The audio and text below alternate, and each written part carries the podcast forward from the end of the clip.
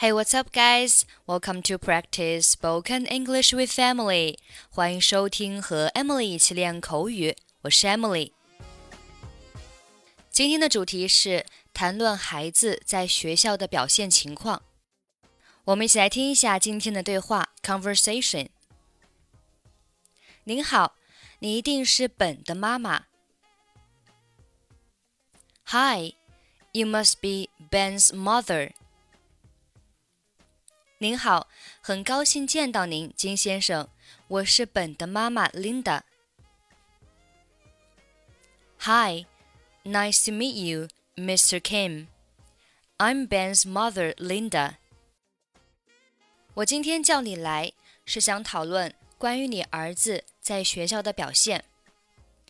你儿子在课堂上非常能捣乱，而且注意力不集中，和其他同学相处也有问题。I asked you to come in today to talk about your son's behavior in class. Your son is very disruptive in class and has problems paying attention and getting along with other students. 哦，真的吗？哦、oh,，really？是的，你儿子经常和其他学生打架，如果再发生， 你儿子有被学校开除的可能。Yes, your son often gets into fights with other students. If it happens once more, there is a possibility that he will be expelled from school. 很抱歉，我儿子给你造成了这么多的麻烦。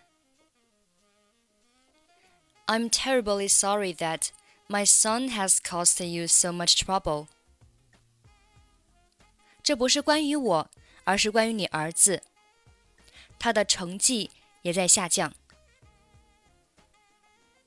It's not about me. It's about your son. His grades are falling too. 今天晚上我和我儿子好好谈一下。 I'll have a talk with my son tonight.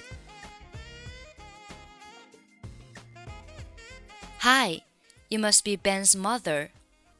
Hi, nice to meet you, Mr. Kim. I'm Ben's mother, Linda.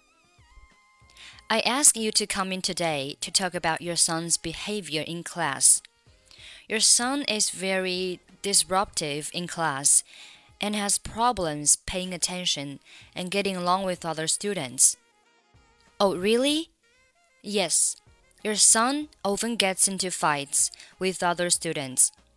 If it happens once more, there is a possibility that he will be expelled from school. I'm terribly sorry that my son has caused you so much trouble. It's not about me, it's about your son.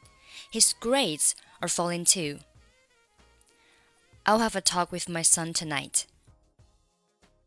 Okay, that's pretty much for today. 想要参与本期节目的跟读版本以及语音打分，欢迎您关注微信公众号“英语主播 Emily”，在公众号里回复“节目”两个字即可加入。